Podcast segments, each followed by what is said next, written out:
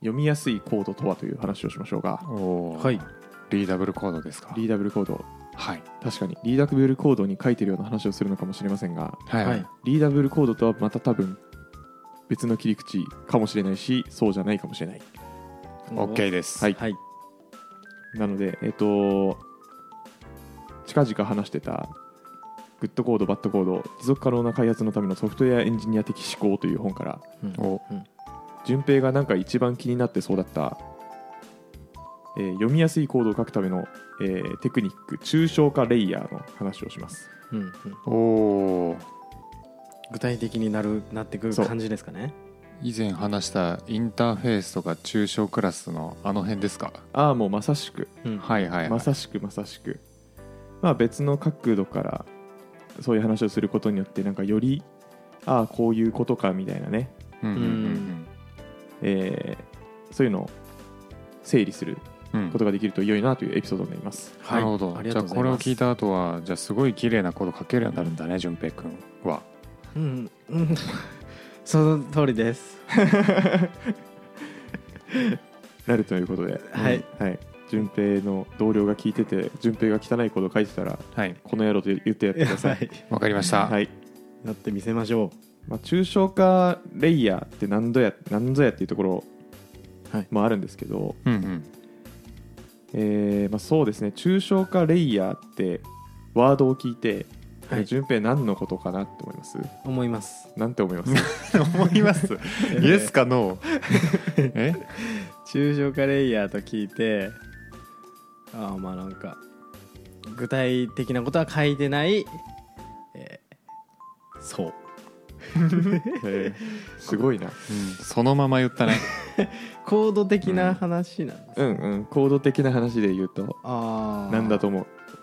それこそさっきのりさんが言っちゃってましたけどそのアブスアブストラクトクラスとかで中身がまだ実装されてないというかオーバーどっちだ？オーバーあれどっちでしたっけ？オーバーライド。違うな。あやべまあそういうやつってことね。はい やばいどっちだっけ？何と何だよ？オーバーロード。とオーバーライド。あのああまあ多分オーバーライドの方が近い。オーバーライドの近い、あうん。そういうまだ中身をこうメソッドを実装していく前の段階というか、うんうんうんうんうん。えー近からず遠からずという感じなんですが、はい。この書籍で言ってる抽象化レイヤーっていうのは、まあ、そういうのも含め中身が入ってたとしても、えーなんだろうその関数とかクラスとかって結局大元がいて具体的な作業をしてくれるメソッドにどんどん枝分かれしてってうんうんうん。でまあ端っこではもうめっちゃ細かいことやっててはい。中間層ではそれを抽象化したことをやってるはい。みたいな作りのプログラムになると思うんですけどああはい、その真ん中のやつらうんうんうん。何かを抽象化してくれてる、うんまあ、メソッドないしクラスとかとかうん。を抽象化レイヤーと指してます。はいはいはい。ほそのうまく抽象化できることによって、まあ、分かりやすいコードにしていけますよねっていうところが、まあ、今日のお話。ううんうん。あーなるほど。割とあれですか？もしかしたら人によって個人差あるっていうような感じになりますそれって。どういうこと？どういうこと？何が？抽象化の仕方が？え抽象化されててもいやこれは抽象化レイヤーに入らないぐらいの抽象化なんじゃないかみたいなとかってあります？結構なんか曖昧そうな気がしたんですけど、あまあ、どんどんメソッドが細かくなっていってうん。その抽象化レイヤーとそうじゃないところの境切れ目っていうのは結構なんか個人差がによっちゃいそうだなと思ったんですけど。えっ、とどうなんでしょう。えっ、とそうじゃないと思ってます僕は。あもうはっきり。はい。あ、うん、なぜな分らねなぜならえっ、とメソッドとかクラスってはい。いろんな処理が書いてあるけど結局これらの名前ってこれって定義するじゃないですか。ああはい。でその結局これらの定義、えっと、名前ってこれって定義していることって抽象化なんですよね。はいはいはい。うんうんうん。まあざそうじゃないですか、うんうん。メソッド作るのも抽象化ってことですよね。あそうそうそうそうそう。そううん。こういう手続きを組み合わせたらまあざっくり言うと入金になるよねみたいな。あそうそうそうそうそうそうそう。入金ってあのおお金を入れるね。はい、はい。うん。はいはいはい。なるほど。っていうのがありますね、うん。まあ、この本の中で、まあ、確かになと思ってツイッツイッターでもツイートしたんですけど、ほまあコードを書くこととは複雑な問題をより小さな問題に切り分け続けることだと。うんううん。確かにと、確かにね、うん。最終的には一行になるからね。そうそうそうそう、うんうん入金しようって思ったらその入金するためには何のクラスがいるんだろうみたいなね。うんそういう小さな問題に切り分けていくと。うんうん。ユーザーの端末で動くサーバーにメッセージを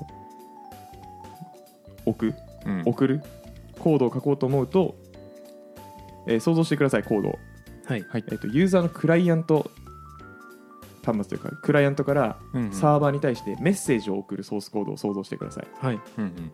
でソースのなんか書き方とか言語によるかもしれないんですけど多分コネクションを準備するうんうん。1行。はい。でコネクションドットセンドメッセージ。うん。コネクションクローズ。うん。みたいな感じで、まあ、3行で書けると思うんですよ。最近の言語とかだと。うんうん。でもこれって抽象化されてるんですよ。コネクション貼ってコネ,、えっと、コネクションにせメッセージを送ってコネクションを閉じるってかなり抽象化されててまずうん文字列センドで送ってますけどうんうん。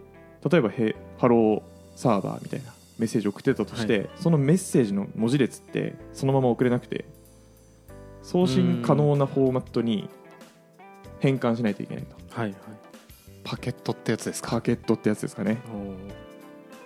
あと HTTP プロトコルで送ると思うんですけど HTTP プロトコルってまあいろいろやることあるんですよね。うんうんうん。内部では。うんその辺も抽象化されてくるから書かなくていいし。うんうんで TCP 通信だから新新アックアックみたいなね。3通信スリーウェイハンドシェイク？スリーウェイハンドシェイク通信できるかどうかチェックしてあそうそうそうそうそう OK っつったらえハンドシェイク握手みたいな。あそうそうそうそう、えそれ全然わからなくてもできるやん。はい。これはだからうまいこと抽象化レイヤーを先人たちが築いてくれたおかげで我々はうん。あの読みやすいコードが書けると。なるほど。抽象のミルフィーユってことですか？あミルフィーユですね。今現在のプログラミング開発っていうのは。プログラミング開発はそうですね、はい。はい。そうですね。そうだよ。彦摩呂さんみたいな。でしょ？例えじゃねそう。プログラミング界の彦摩呂だから まあね。のりまろさんって呼んでのりいいまろさんで。全部ビュッフェで例えますからね。彦丸みたいなもんですね。うん。玉手箱が我々でいうビュッフェなんですね。ビュッフェ。ワンパターン。はい。っていうので、まあ、これがまあ抽象化レイヤーだというのはまずなんとなく分かっていただけたかなと思います。はい。うんうん。次に。じゃあコードを分かりやすく書くために、えー抽象化レイヤーをどうやって活用していこうかというような話をさせてください、はいえっと前回グッドコードバッドコードで、えっとよの話をした時にコードの品質、まあ、高品質ってなんだっけっていうところをお話ししました。はい。で今回ちょっとこの話が結構ポイントになってくるので、何やって？えーもう一回はちょっとおさらいしておきます。お願いします。はい。まだ聞いてないんで。ですよね、えー、とコード品質の柱。はい。うん。柱。1コードを読みやすくする。おう。2想定外の事態をなくす、うん。えーこれは驚き最小の原則うん。的な話ですね、で3誤用しにくいコードを書く、ううん。んえー4コードをモジュール化する、うんうん。えー5、5個目。えーコードを再利用汎用化しやすくする。うん。6テストしやすいコードを書き適切にテストすると、うんうん。まあ、こんななんかまあまあありましたけどまあでもよく聞くような話。うんうんうん。がポイントとしてありました。確かに。うん。で今回のえー、と抽象化レイヤーをうまく使うことによってこの中の4つに大きく関わる。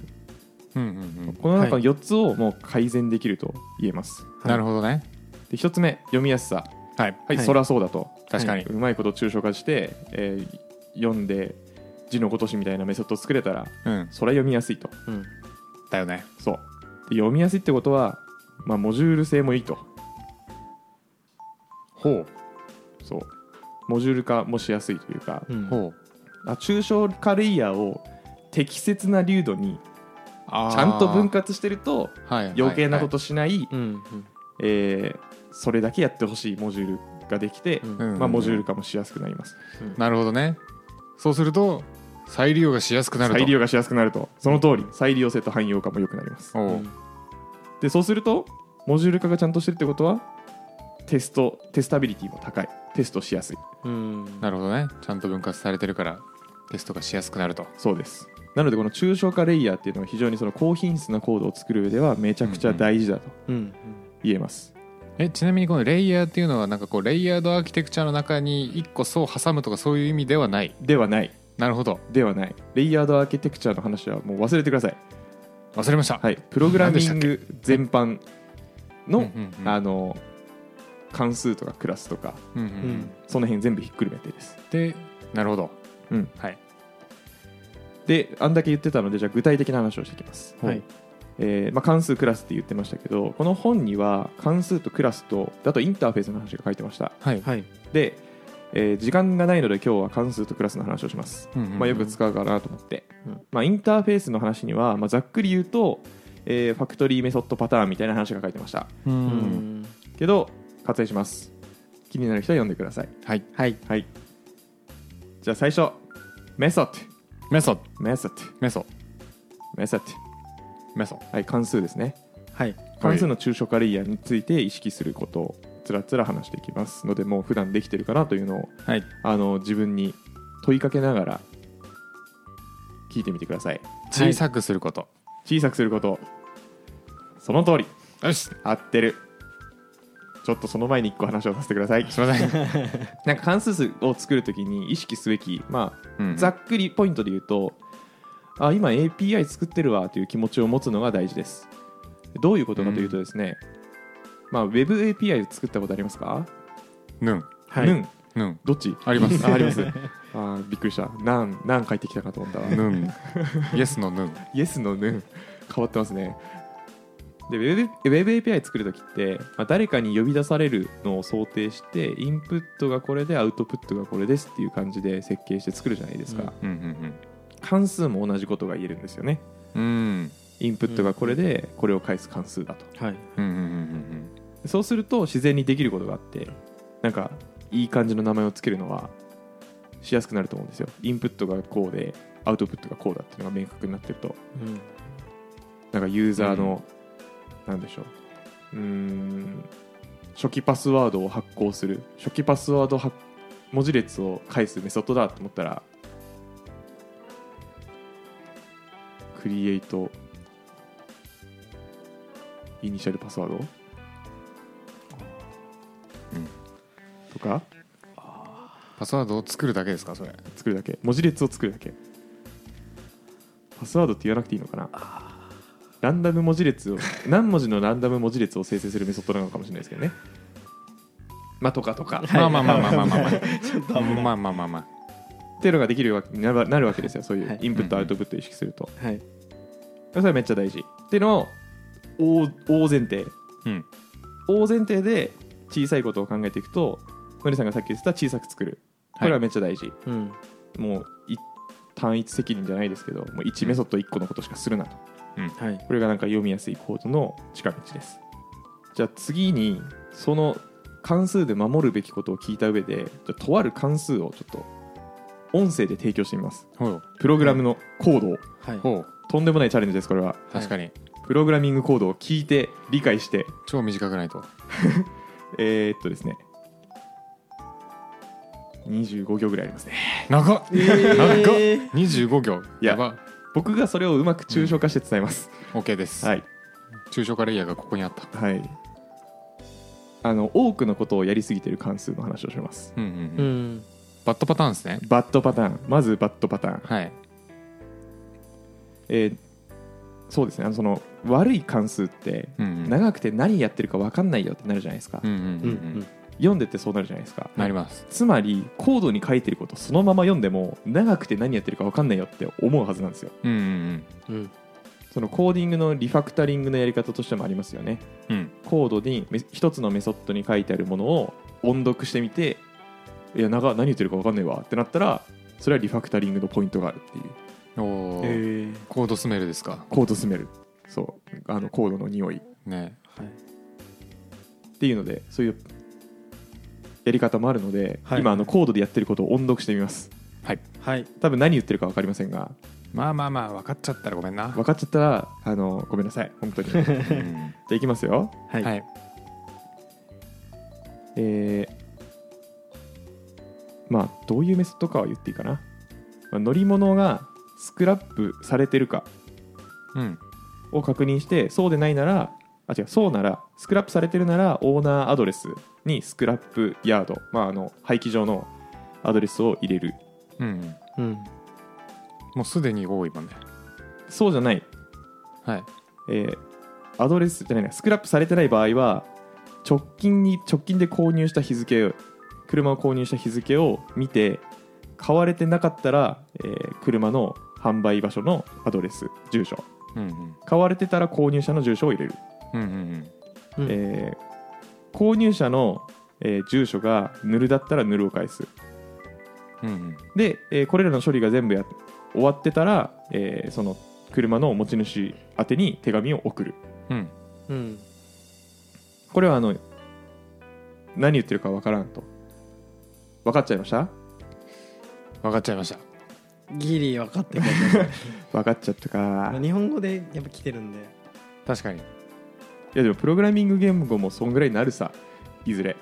まあでもちょっと条件複雑すぎるなとは思いました。ああいいですねその観点、その観点なんですよ。入れ子で if 文書いてました。あいいレコで if 文書いてます。エルスの中に if 文がありました今。これはねあのすごい、のりさんやっぱすごいですね。プログラミングも頭の中で走ってたもう頭の中で今してました。最初ずっとメソッド名がこれなのかなと思いながら聞いてたんですけど。あのマジでおっしゃる通りで if else の else の中に if else があってうん。でその if else 最初の上段の if else を突破した最後に if 文があってうん。もうガード説とかないですよねもうだから、なかったですね。一番下にガード説であるべきものがある。うん。みたいなプログラミングコードだったんですけど、うん。これはあの長くてダメですと。小さく作って単一のタスクを行うように作んなきゃダメだというのでうん。じゃあちょっと小さくしてみたプログラムをうんうん。はい。また喋ってみますね、はい。はい。えーまず最初、えー車の持ち主のアドレスを取得します、うんえー持ち主のアドレスがヌルだったらヌルを返します、うんはい。えー持ち主のアドレスが入ってたら、えー持ち主のアドレスに手紙を送ります。うんはい。持ち主のアドレスを取得する部分は別の関数に切り出してます、まあなので最初に言った3つ。アドレスを取得アドレスがヌルだったらヌルを返す。そうじゃなかったら、おんえー、と持ち主の住所に手紙を送る。うん。うんこれだけ。え？なんかいろいろなくなってないですか？えっとですねさっき言ってたあの乗り物がスクラップされてるかどうかを確認して、うん。えースクラップされてたら、えーオーナーアドレスにスクラップヤード、まあ、廃棄場のアドレスを入れるとか、うんうん。えーそうえっとスクラップされてなかった場合に、えー直近で購入した日付を見て、えー買われてなかったら、えー車販売場の住所買われてたら購入者の住所を入れる。ってつらつら言いましたけどうん。これって要するにえー車のえー持ち主の住所を取得するっていう処理なんですよね。うん。車の持ち主は3パターンで、はいはい。えラップヤードか持ち主か車の販売店。そう。はいそのロジックがこの手紙を送るっていうメソッドに入ってたことによってなんかもうそっちが主役みたいになってたんですけどなるほどね。ねそれは別のことだと。うんうんなるほど。だから要するにだから住所を取得するだけっていうふうに抽象化するとうんうんうん。あのあやりたかったのは住所取得して手紙を送ることだねっていうのが分かりやすくなるよねっていうのが、うん。なるほど。はい。で手紙を送る実際のメソッドのところでどこに送るかの条件分岐を含ませておけばいいと。あそうですそうですいうそうでわけですすか？そうですそうです。淳平君が置いてかれてます。ね分かってます。分かってました。分かってます？分かってると思います。大丈夫でした？言ってみて。言ってみて。言ってみて。言ってみて、えー えー一番大事なのは、うん。えー住所を取得して手紙を送ることうん。なんですけど、えーその住所を送るん？住所を取得するのに 3, 3種類ぐらいの条件分岐があるんですよね。うんうんであって、えーっとその何ですか手紙を送るのはその購入者だけなのでそこだけで1個作っちゃって他の残り2つもまた別々で作ればいいっていう話なんですかね。ちょっと違うかちょっと分からなかった。なんかちょっと違ったかもしれない。あれ手紙はどこも送るんですよね結局。手紙はえっ、とあああれスクラップ上にもお店にも送ってる。そうだね。はい。塗るじゃなかったら送る。あはいなるほど。はい。そしたら3箇所、まあ、よ3箇所ぐらい俺的にはメソッド作ってそれぞれそれぞれの場所の住所を取得して手紙を送るっていうのに切り分ける。えっと。おっと？えっと？手紙を送るメソッドの引数に住所を入れればよくない？はい。はい。あでそれでそうそう言ってたってこと、言ってないよね？言ってなかったです。あだよね。そうそうそうそう。あでもそうなりますね。あそうそうそうそうそう、メソッド3つではなく。メソッド3つではなく、はい。そうですね。そうそうそうそう。はい。うんうん。わ住所化されたわけだ。はい今まで、えーここに送るメソッドとここに送るメソッドとここに送るメソッドっていうのがあったけど送るメソッドになったわけだ。あそうですね。今あでも送るメソッドは最初からありました。すいません。最初からありました。ただこれはちょっと分かりづらいんでしょうがないです。音なるほど。声伝えてるんで。でここでもう一個伝えたいことがはい。あのさっき言ってたオーナーアドレスを取得するメソッドが外に切り出されましたと、はい、うん。もう一緒にあの手紙手紙を送る一つの関数の中に全部ひっくるめられたのがうんうん。住所を送るあ住所を、えー判定する住所を探す。うん。メソッドだけ切り分けられて別にいますと、こうするといいことがあるんですよ。のりさん言わないでください。はい。ちゃおっかな。順平。はい。この関数を外に出すことによってはい。コードの品質が上がるんですよ。はい。それは何でしょうか？最初に言ってたことを思い出して。切り分けることによってそう何ができるようになる？なんかい4つとも良さげな気がしますけど一番はあれなのテストを書きやすくなる。うーん。それもあるけどはい。それも1個。いいよ。2つ目。2つ目。単純に読みやすくなる。読みやすくなる。あ、はい。そうその通りまだ行こ3つ目。えー汎用的になる。うなんで？なんで、えー必要な時にそれだけ呼び出しして利用できる。ほ無駄な。う例えば？例えば、えー例えば？例えば？手紙を送るじゃ送るじゃないパターンの時に、うん。そこの住所の人に何かしたい時にそのメソッドを持ってきて呼び出して住所を取得するだけっていう処理をかけ。暇人プログラマーの週末エンジニアリングレッスンからお知らせです。5月11日土曜日14時半から日本橋ラクーンビルでポッドキャストの公開収録ライトニングトーク会を開催します。詳細はチャンネルの説明欄にあるリンクもしくはコンパスで「暇人プログラマー」で検索をお願いします。たくさんエンジニア仲間を作りたい人集まれ。ー懇親会もあるよ。素晴らしい。それを言ってほしかった。そうなんですよ、はい。今までの作りだとまああんまりっていうかまあこういう作りになってしまってると他の、例えばそうですねお手紙を送るんじゃなくてうーん他に何があるかな？お中元送る。うんじゃあお中元を送る はい。お中元を送るメソッドがあったとしてその住所の判定をまたお中元送るメソッドの中で書かなきゃいけなかったんですよ。はい。それがあのリファクタリング後に外部に切り出されることによって、はい。えーその住所を見つけ出すメソッドを再利用できる。うんうん。再利用性が上がる、うん。後で作る人も楽になる。うん。っていうそんない。いことが あるよっていう。うんなるほどまあ、でも順平言ってくれたやつも全部メリットとしては反映される気はするけどね、はい、うんまさしくその通り。読みやすくなるし、えーテスタビリティも高くなりますね、あのうん場合分けが減るんですよね。確かに。あの手紙のメソッドの中で、えーあともう一個なんだっけ？モジュールモジ化かュール化。あモジュール化されてるますもんね。うん。なのでそのこれらのポイントをなんか抽象化によって正しい抽象化によってなんかあうん。品質上がるわっていうのはなんかなんとなく体験できたかなと思います、うんうんうん以上が関数の話です。関数、はい。続いてクラスの話です。クラス。はい。えークラスですがなんかクラスの理想的な大きさって知ってますか？何行とか。ああ何行とかっていう話へえまあ何行？三あどうぞ。300 30 えー、えー、ってやり合わないでください2人で。顔を見合わせてえっと38行。この本ではてかまあなんか一般的にっていう書き方をされてたんですけど300行以内って言われてるらしいです。あ順平君ドンピシャです。ドンピシャじゃん。ドンピシャでドンピシャでじゃん。すねはい。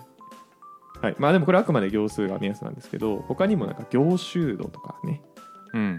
えー関心の分離とかっていうのがあるらしいんですが。うんうん。行集度は聞いたことありますか？ないです。関係あるものがどれだけちゃんとまとまってるかという指標です。ええ。業そういう指標指標なんですまあよくあるのだとあの工業集の素結合って言いますよね。いいコードって。そう。素結合はあのモジュールとモジュール同士があんまり依存してないことああはい。要はだから A のモジュール変更した時に B もあ A 変わっちゃったから変えなきゃっていうのは良くないですよと、影響出ない。そう。でそれで影響出にくいのが素結合。はいはい。で工業集っていうのはその A のモジュールの中にもう関係あるものがちゃんと集まってるかどうかみたいな。うーん。本当は A のモジュール1個でまとめれるのにそれがなんか A と A' ダッシュで分かれてたりするとうーん。ちょっと行集度低いよねみたいな。なるほど。感じですね。うんうん。ええあるんですねそれ。はい、はい、ありがとうございますあれもう一個なかったでしたっけ？関心の分離。関心の分関心の分離。何ですかそれは？関心を分離することです。えー、えー、となもう一回言いますか？な そこじゃないです。な何に対する関心の話ですか、まあ分かりやすいかどうかはさておき、はい。特にフロントとかでよく使われてるのははい。見た目とビジネスロジックをちゃんと分離させようみたいなのとかはよく考えて作られてますね。うーん。うん。あとはあれじゃないですか？MVC とかも要はそうじゃないですか？うん。MVC モデルのフレームワークありますよね。はい。あれってモデルにビジネスロジック集めてはい。コントローラーにアプリケーションロジック集めてはいでビューに見た目のロジック集めてるわけじゃないですか、はい。ああいうふうに、まあ、関心ごとごとにちょっと分離してるよねみたいな。ああなるほど。はい。関心の分離というんですね。そういう。言いますね。ありがとうございます。はい。でもこの関心の分離はむずい。なんかそうですね。どこが何の関心ってなる？線引きがむずい。それこそ個人差ありそうな気がしましたけど。ありそう。ですよ。はい。でもそういうのがあるんですね。うん。はい。ありがとうございます。はい。ありがとうございます、はいまあ、その辺のその行数とか行集度とか、えー、と関心の分離っていうのが、まあ、クラスのクラスの、まあ、大きさとか、えー分け方として重要なポイントになると言われておりました。うん。で、うんうん。まあ、クラスについてもあのさっきの関数と同じでえー読みやすくてモジュール化しやすくて再利用性があって、えーテストしやすいっていうのが、まあ、非常に重要だと言えます。でここで、うんさっきと同じ流れででけえクラスを見ましょう。はい。おうでけえクラスを見ていきます、えーでけえクラスを見ていくんですがでけえクラスは結構でけえんじゃないか？でけえクラスをうん。頑張って説明します、やばいね。はい。関数の比じゃない。はい、まずクラス名。はい。テキストサマライザークラスという、テキストサマライザー。はい、文章をなんか要約しそうなうん。クラスになってます、文章をサマライズする。はい、はい。えー伝えれるか分かりませんがでかい。クラスを文章で伝えていきます、はい。まあ、関数よりは300行超えってことですか？300行は超えてないんですが、おうこの今回伝えたいのってうん。でけえクラスだと不便で、えー適切なクラスだと便利そうだなっていうのを伝えたいんですよ。うん。うん。それを音声で伝えれるかはチャレンジです。チャレンジタイム。チャレンジです。オッケー。はいいきます、はい。えーそんなに難しくないですクラスは、うん。えーまずテキストサマライザークラスは、うん。えー一つのメンバーがあります。メンバメンバーはい。伝わりますかね、ーはい。でサマライズテキストですね。うん。サマライズテキストは引数にテキストを入れて、えー文章を段落に分割してえー文章の文字列の重要度のスコアを計算するっていう流れの踏んでいくようなものになってます、うん。うん。あうん。メンバーってメンバーファンクションですか？メンバーファンクション。はい。はい。はい。で、えー文章の段落あ文章を段落に分割する。ステップ2の文章を段落に分割するっていうところでは、うんうん。えー段落の最初を見つけるのと段落の最後を見つけるっていう。2つのメソッドを使いながら1つの段落を判定して、えーどんどん配列に入れていく。っていうようなものになってます。うんうん。で文章の文字列の重要度のスコアを計算するという最後の、えーステップ3のものについてはえーそれらのプライベートメソッドうん。で、えー重要な名詞動詞形容詞をそれぞれ見つけたりとか、えーそれぞれの重要度のスコアをつけるっていうようなメソッドがついてます、うんなるほど。で携帯素解析ってやつですか？えっと具体的なコードは書いてないんですよ。点々点々ってなってて。てんてんてんてん、はい。うん。まあでも複雑なロジックみたいな書き方されてます。なるほどね、はい。はいはい。まあ確かにむずそうはい。でこれってなんか一つのことをやってるクラスでしょうか、うん。一つのこと？一つのうん。複数やってるんですか？ねね。僕は多分はい。仕事でやってて、クラスは一つのことしかやっちゃいけないなって思いながら仕事をしていてはい。これを作ったりこれを見たりして一つのことやってるなって思っちゃいます。うん。でもこれはそうなので人によっては一つの文章を要約する作業しかしてないと言えるかもしれないんですが。抽象化をできてしまうかもしれない。かもしれませんうん。けどパースとスコアリングをよ両方やってるかもしれないとも言えるかもしれない。そうなんですよ。こはい。単一に分けるってめちゃくちゃ難しくてその勘どころがなんとなく分かるようになると良いなという話をします、おおそれ欲しい。全エンジニアが悩んでる。全エンジニアが悩んでる。声が聞こえる。エンジニアの声が聞こえる。エンジニアの声が聞こえる。その能力は結構強いぞ、強い。どこでもどこにでも求められるスキル。じゃあまず、えーこのクラスいけてないところをつらつらうんうん。並べていきますね、はい。はい。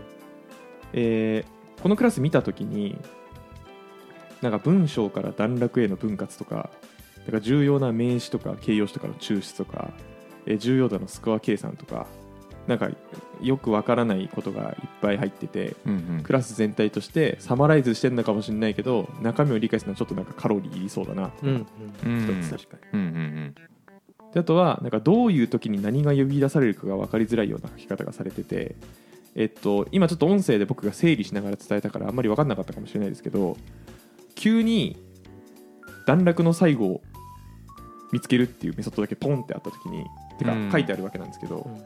これ何から呼び出されるのっていうのが多分読んでて分かりづらい、確かに、うん。それがプライベートメソッドで1個だけポツンってあるわけですよね。あそうそうそうそうそう。これはなんかちょっと良くないよねってこの本では言ってますね、うんうんであとは2つ目コードがそんなにモジュール化されてないっていうので例えばですよ新しい重要度のスコア計算の仕組みを入れたいなと思った時うんうん。まあ機械学習とかにしましょうか。機械学習ベースで、えー重要度のスコア計算を入れるような仕組みを入れたいなと思った時に今ちょっとそこだけ入れ替えれるような作りになってないよねっていうのが言えてます、えー、と言ってます。あのなんででしょう。クラス内に文章の重要度を判定するメソッドがそのままバゴンって入ってるんですけどうんううんん。それを外に出しとけば、えーそこだけ入れ替える。作りにもできるよねっていう。ことをこの本で言ってました。クラスの中に含めればいいんじゃないかって。そういうわけではない。あいや。いいえ。はい。じゃあそれが2つ目。はい。3つ目。再利用性低いよねっていうので、まあ、さっきあの順平で関数でやった話にちょっと似てるんですけど。他の人がその文章中にどんだけ段落があるか数える機能が欲しいなって他の何かで思った時にそれを採用、えっと、再利用できないと。今あのプライベートメソッドになってるのでそれがうんうんうん再利用しづらいよねっていうことを、えー書いてました。ですみません。あのさっき文章を段落に分割するのプライベートメソッドですって言い忘れてましたね。ほはい。すいません。言い忘れてたんですけど、うん。基本的にプライベートメソッドです。このクラスの中のメソッドは全部。うはいなのであの他の人が利用しづしづらいような形になってるよねっていうのが、うんうんまあ、悪いクラスの例としてえー言ってました。うんなるほど。プライベートメソッドなのも見抜いてたんですね。はい。はい。っていうのでじゃあこれをどうやって解決しましょうかというので依存性を注入しましょうというような。うわディペンデンシーインジェクションですか？すごいどんどんかっこいい。ワード入れるとどんどん出てくる依存性注入ですね。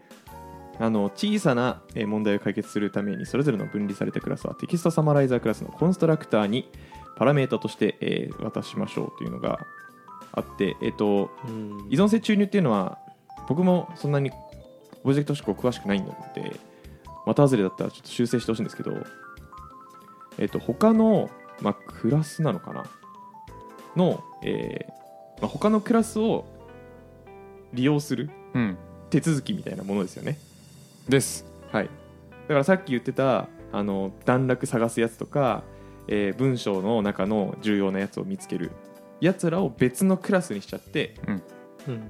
でその別のクラスの、えー段落分けるやつと文章の重要度を見つけるやつをテキストサマライザーで呼び出してうんうんうん。うん。使うようにすると、よりモジュール性が上がるようにうん。っていうのが依存性注入をするっていうところで言ってたことです。うんさっきの大きすぎるクラスで比較した、うんうん。えー概念ごとにちゃんと一つのクラスを作ったリファクタリングされた例をうんうん。音声で見てみましょう、さっきのは本当に一つのことやってますかっていう問いかけがありましたが、うんうん。まあのりさんからはそうじゃないんじゃないかっていうのもありましたけどうん。一つのことだけをやったクラスはどうなってるか、うんうん。はい。えーいきますね、はいえーテキストサマライザークラスです。で、えーこれに依存性注入をしますと。うんうんうん。注入するや、えー、とクラスとしては、えーパラグラフファインダーまあ段落見つけるクラス。はい。うんうんテキストインポータンススコアラー。なんか文章中のなんか大事なやつを抜き出すうん。うんやつ、はい。これらを注入します。注入。注入で注入してじゃあテキストサマライザー君の、えーコンストラクター。これは何て言えばいいのかな？コンストラクターとしか言えないですかね。コンストラクターはそうですね。インスタンス化つするときに動くうん。メソッド。クラス作った時にうん。動くやつ。そう。はい。うん。クラス作ったじゃないですね、うん。クラス呼び出した時に。インスタンス化した時から。インスタンス化した時に、うん。でそこでさっきの paragraph finder と text importance scorer うん。がこの text summarizer クラスの中のなんて言うんだろうこれコンストラクターとしか言えないのかやっぱり。メンバー変数。えメンバー変数か。メンバー変数、はい。もしくはプロパティ。はい。に入れられます、まあ、なのでこテキストサマライザードットパラグラフファインダーっていうとパラグラフファインダーが呼べるようになります。うんうん。っていうような状態で、えーこの text summarizer を呼び出したときに呼び出したじゃないですね。えーっとインスタンス化したときにうんうん。勝手に paragraph finder とか text importance scorerーのインスタンスを作ってくれるようにうんコードしコーディングしておきます。はい。こうするとですねいざ使ってみようと思ったときにうんうん。テキストサマライザーをインスタンス化するだけでパラグラフファインダーもテキストインポータンススコアラーも呼び出せちゃうよっていううんテキストサマライザーが完成します、うん。なるほど。テキストサマライザーにえーっとなんだっけクラス名。どれですか？もパラグラフファインダー。パラグラフファインダーか。文章を探す機能と、えースコアリングする機能を持たせるみたいなイメージですよね。そうですね。でこうこれで単一責任になっていてうんうん段落探すクラスが別にいて、うん。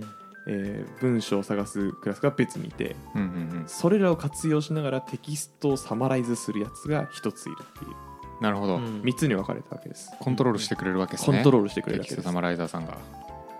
でこうするとねあのテキストインポータンススコアラーを AI ベースにしたいと思った時にねそれ入れ替えるだけでいいですしね。うんうんモジュール性も上がって、えーそれぞれ分かれているので、えーテストもしやすいと。しかも他のクラスで文章を探してってなった時になんとかファインダーを使い回せると。そうですね。うんうん。なのでまあ今回のポイントとしては関数もそうなんですけどうんうん。一つのことでいろいろやりすぎると他の人がそれを再利用できなくて大変になるから分けどこねっていうのがううん。んうん抽象化レイヤーの学びになります。そうですね。はい。じゃあ最後にまとめです、はい。抽象化レイヤーとは何でしたか？ミルフィーユだよ。え？え抽象化のミルフィーユ？ダメな残り方してる。例えがダメな残り方してる。抽象化レイヤーはですね、まあ、抽象化するはい。レイヤーを指していてはい。関数とかクラスってそうだよね結局っていうので。はい。末端末端って言えばいいのかな、まあ、そのコード一行一行を抽象化していく、うん。まあ、逆に具体化していくのがコーディングなんですけど。はい。ユーザー作りてーと思ったらユーザー作るためには何したらいいかな？うーん。最初のユーザー ID なんだか割り出して、えー DB に書き込んでとかとかってがコーディング。コーディングなんですけど、はいその細かい作業を要するにこれだよねっていうのを読みやすいように分割していく管理しやすいように分割していく、再利用しやすいように分割していくのが抽象化。でそのメソッドとか、えークラスをレイヤーとあーはい。呼んでいるのが抽象化レイヤーはい。ありがとうございます。はい。で今日の話を聞いて淳平君じゃあ明日からのコーディング何を変えていくんでしょうか？明日からのコーディングは、えー具体的なと何をやりたいのかっていうのを考えてうん。でそれに何でしょうなんて言うんでしょう無駄無駄な部分を含めないようにうん。抽象化レイヤーを書いていく。うん。そう。一つのことしかやらせないっていうのがポイントになると思うので、はい。まあ、コードを出来上がったコードをちょっと音読してみて何言ってるかわからんって言ったらまあ、リファクタリングするみたいなのはちょっとぜひ実践していってうんいただきたいなと思います、とにかく関数を小さく書くのじゃ。ちノリ G はい。ノリ G の言葉です。わかりました。はい。というわけで、えー、グッドコードバッドコードの第2章の内容をお。えーできるだけざっくりまとめて話してみました。じゃあちょっと関数のはうまくやってクラスのはちょっと若干具だったんですけども、えーこれは今後の学びとしてうんうん。よりいい感じに話せるように頑張っていきます。はい。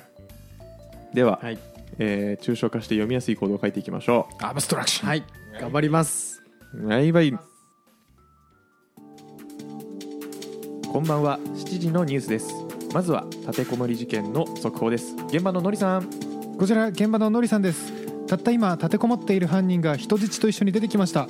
何か言ってるみたいです。こいつを解放してほしければ Google フォームへのお便りをよこせ番組への質問や話してほしいことをお待ちしております。どうやらお便りを要求しているようです。また犯人は先ほどからしきりに Spotify、Apple Podcast での高評価や感想のツイートも欲しがっています。現場からは以上です。詳しくは説明欄を見てとのことでした。中継ありがとうございました。本日のニュースは以上です。また次回の番組でお会いしましょう。さようなら。暇人プログラマーからお知らせです暇プロメンバーとメンタリングしたい人を募集します。どうやったら中級エンジニアになれる？悩みを相談したいなどなど相談内容は何でも OK です。メンタリングを通じて何か気づきを持って帰ってもらえるように頑張ります。エピソード説明欄の方ではなく番組説明欄の Google フォームから日程を選んでお申し込みください。料金はもちろん無料。各日程先着1名なのでお早めに